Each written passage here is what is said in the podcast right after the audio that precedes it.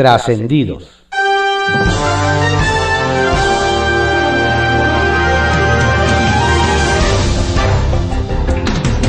Continuamos con la audiosíntesis informativa de Adrián Ojeda Román, correspondiente a hoy, sábado 6 de noviembre de 2021. Demos lectura a algunos trascendidos que se publican en periódicos de circulación nacional. Templo Mayor, por Fray Bartolomé, que se publica en el periódico Reforma. Quienes lo conocen bien saben que no es ninguna perita en dulce. De ahí que es de reconocerse que Lorenzo Córdoba salió bien librado de la emboscada, perdón, la comparecencia en San Lázaro. Lo citaron a las 10 de la mañana y una hora después ni siquiera había empezado. El coordinador morenista, Ignacio Mier, brillaba por su ausencia y el presidente de la mesa directiva, Sergio Gutiérrez Luna, se paseaba por las curules platicando con una youtuber. Cuando empezó el show, quedó claro que los diputados de Morena y del PT no les interesaba discutir sobre el presupuesto del INE, que era el tema de la comparecencia. Se descosieron contra Córdoba, lo llamaron traidor, lo calificaron de racista, lo insultaron, le gritaron, le exigieron que renunciara y hasta lo acusaron de ser un adversario más del compañero presidente. Del lado del funcionario hubo datos duros sobre el costo de la democracia, como, por ejemplo, que sin la consulta popular y la dichosa revocación de mandato, el gasto del INE representa apenas 20 centavos de cada 100 pesos del presupuesto. Pero los diputados del régimen no querían hablar de plata, sino de darle de palos a la piñata. Ahora que la violencia en Cancún volvió a ponerse bajo los reflectores, hay quienes sugieren preguntarle a la Fiscalía General de la República qué pasó con las denuncias contra la alcaldesa Mara Lezama. Y es que la morenista arrastra varias acusaciones que van desde enriquecimiento ilícito y abuso de autoridad hasta delincuencia organizada. Aunque algunas de las denuncias vienen de por lo menos un año atrás, la Fiscalía General de la República sigue sin aclarar si hay o no sustancia en las mismas, generando sospechas sobre quién será el ángel de la guarda de la alcaldesa. Antes de que acabe el año, Lezama podría pedir licencia para buscar ser candidata a la gobernatura. La duda es, ¿a poco podrá llegar sin que se aclaren esos señalamientos? Si usted quiere que su dinero crezca, invierta en congruencia, pues anda bastante escasa entre los seguidores del presidente. Cosa de ver que el juez Juan Pablo Gómez Fierro se ha convertido en estos días en el ídolo del López Obradorismo. Y todo porque rechazó el recurso de las gaseras en contra del tope al precio del gas impuesto por el gobierno.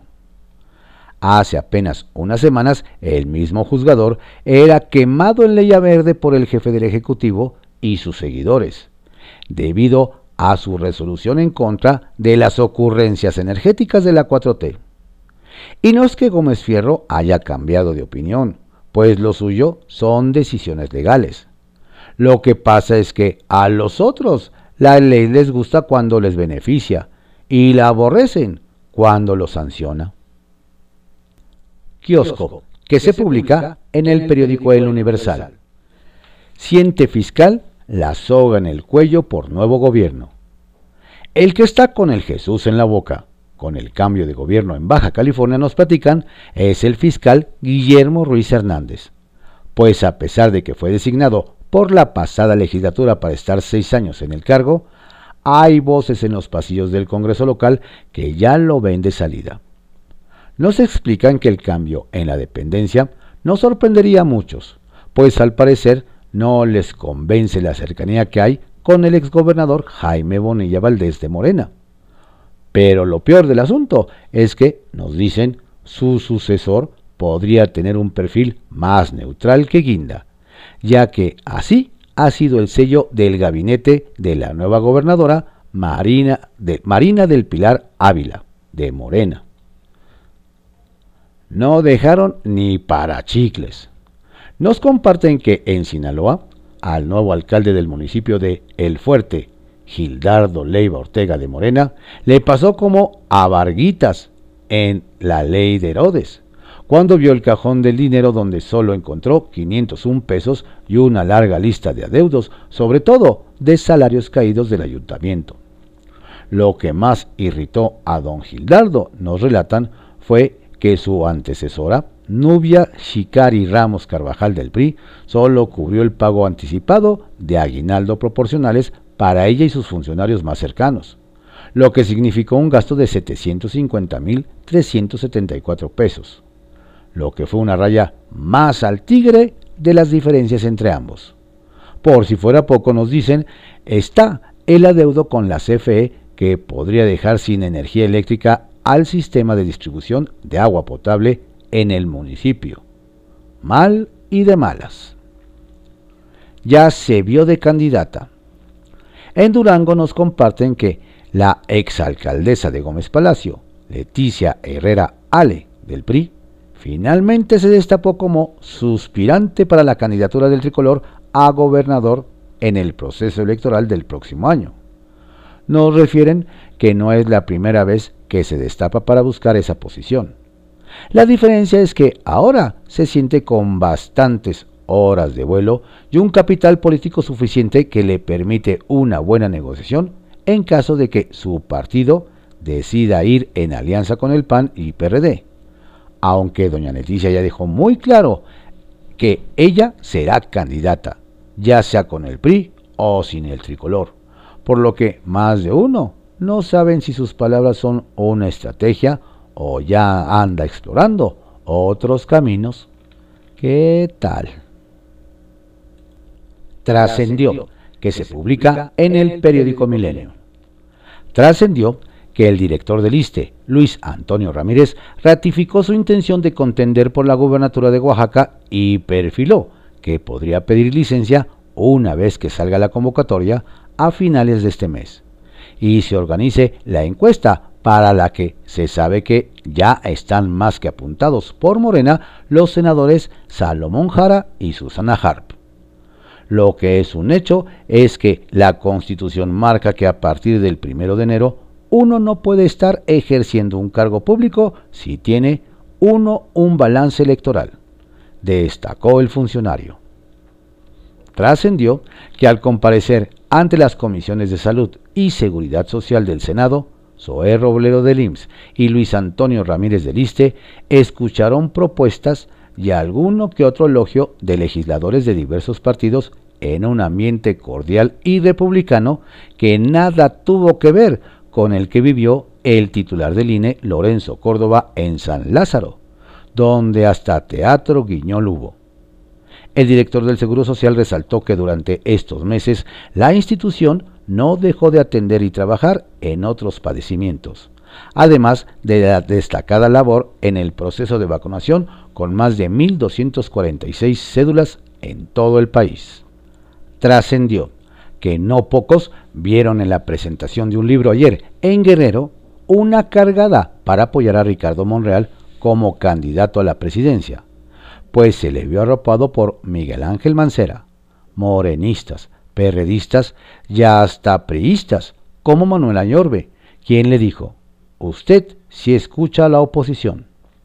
El Zacatecano, por su parte, aseguró que, de ser el bueno, dará continuidad al proyecto de Andrés Manuel López Obrador y se declaró preparado para la convocatoria que emita Morena, inscribirse y luchar dentro de Morena. El Caballito, que se publica en el periódico El Universal hasta 2023 a ampliación de la línea 12 del metro. Le contamos que la ampliación de la línea 12 del metro que empezó a construirse en el sexenio de Miguel Ángel Mancera y ha enfrentado diversos problemas para concretarse, parece que tiene fecha, no solo de terminación, sino de pruebas y puesta en marcha. Será en 2023, según reportó el secretario de Obras y Servicios Jesús Esteba al Congreso Capitalino mediante el tercer informe de actividades del Gobierno de la Ciudad de México. Le recordamos, esta obra ha padecido a lo largo de todo su proceso falta de recursos, dificultades para obtener los predios para las lumbradas y estaciones. Habrá que añadirle los cambios por los arreglos en la línea, hoy sin servicio porque será reforzada. Veremos si se cumple la meta y esta obra no se convierte en transeccional. Gran embrollo para alcaldesa de Venustiano Carranza. Vaya que el incendio del mercado de Sonora volvió a poner en el ojo del huracán no solo el tema de las deficiencias de las instalaciones eléctricas, el mantenimiento de las instalaciones y crecimiento del almulantaje en los alrededores, sino que ahora, con la declaración de la jefa de gobierno, Claudia Sheinbaum, van por la conversión del inmueble para que ya no se vendan animales debido a la evidencia del maltrato, por lo que le tocará a la alcaldesa de Venustiano Carranza, la morenista Evelyn Parra, acordar con los locatarios esa transformación paulatina. Así que doña Evelyn tendrá que mostrar sus dotes de, negociadora y concretar los avances, y que no se atore el asunto como ocurrió con anteriores alcaldes en el caso de el mercado de la Merced.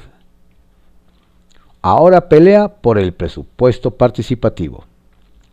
Ya le habíamos platicado que la definición de la fecha para comprometer el presupuesto participativo 2020 y 2021 trae su rebatinga en el Congreso Capitalino, porque ahí se debe dar luz verde a la reforma. Así que el nuevo encontronazo fue entre la presidenta de la Comisión de Presupuesto y Cuenta Pública, la morenista Valentina Batres, y los legisladores panistas, pues la primera insiste en que las 16 alcaldías tengan hasta el 30 de noviembre para asignarlo.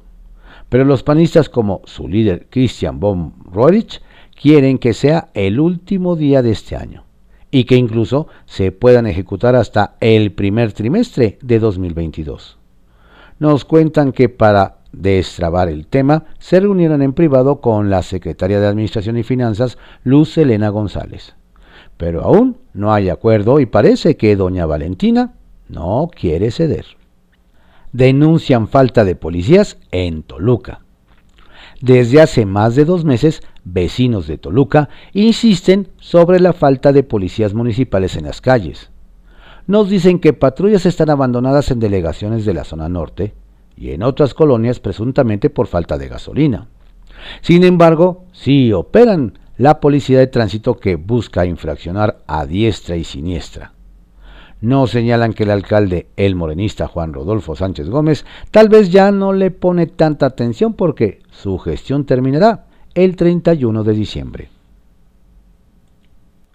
Sacapuntas que se publica en El Heraldo de México. Corteses y valientes. Gran abrazo se dieron los presidentes de San Lázaro, Sergio Gutiérrez Luna, y del INE, Lorenzo Córdoba, al iniciar la comparecencia de este último en el recinto legislativo. Ese gesto efectivo fue la más alta muestra de civilidad que se vio ayer y aunque hubo airados posicionamientos, ambos mostraron altura política y se mantuvieron respetuosos en el debate, sin insultos ni estridencias.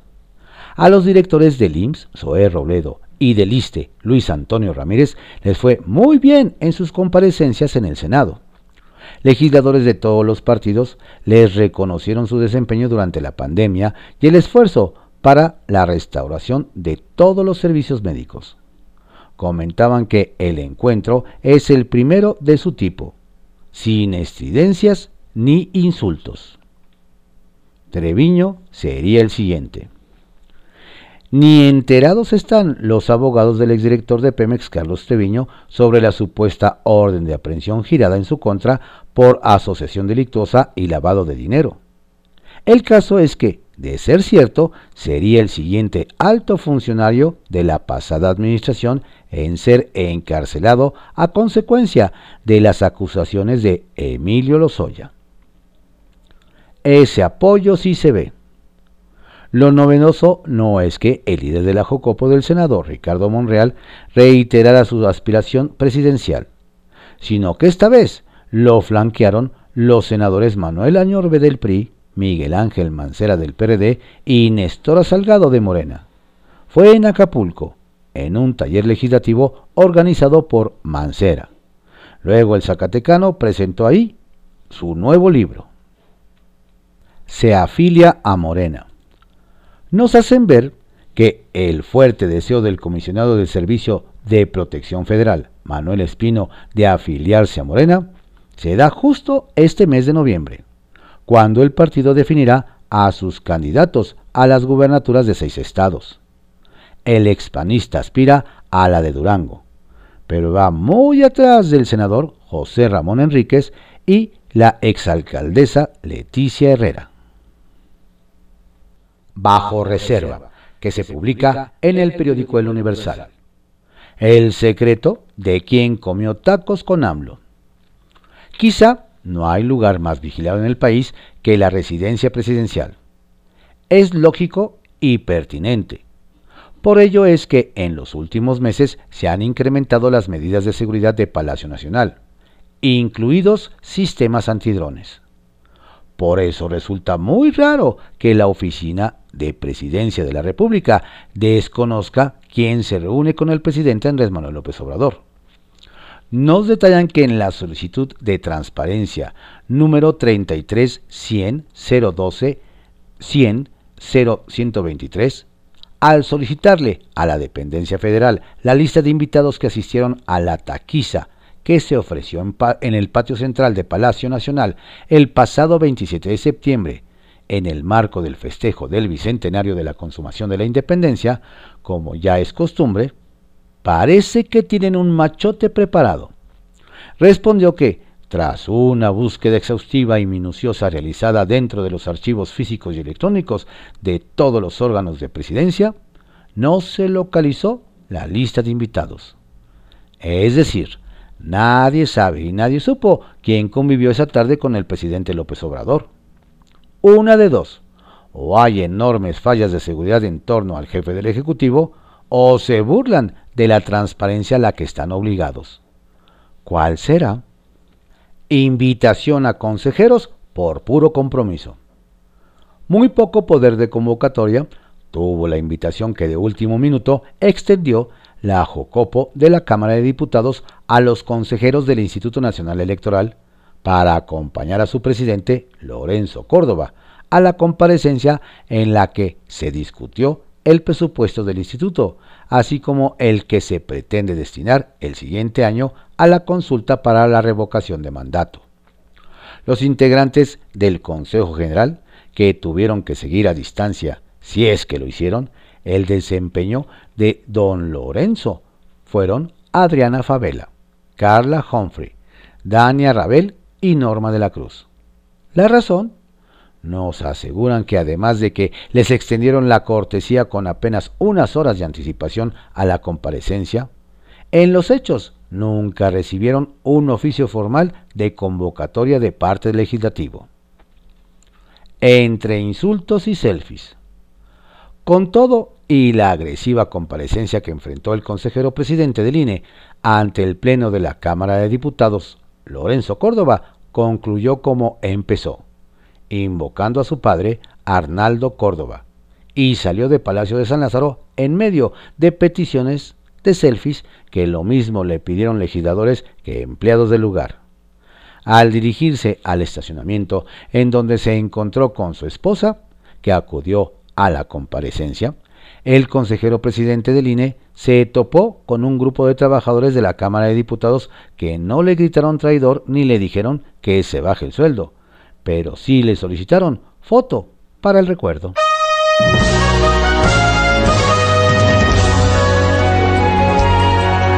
Estos fueron algunos trascendidos que se publican en periódicos de circulación nacional en la audiosíntesis informativa de Adrián Ojeda Román correspondiente a hoy, sábado 6 de noviembre de 2021. Tenga usted un estupendo sábado, un rico y familiar fin de semana. Cuídese mucho, no baje la guardia, la pandemia sigue. Saludos cordiales de su servidor, Adrián Ojeda Castilla.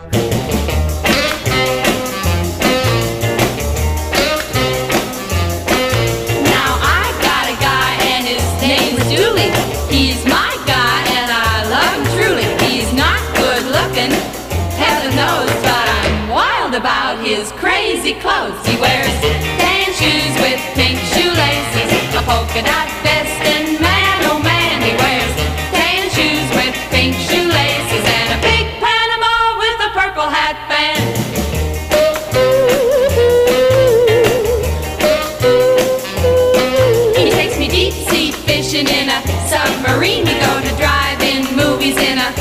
seam. He's got a whirly burly and a 12 foot yacht.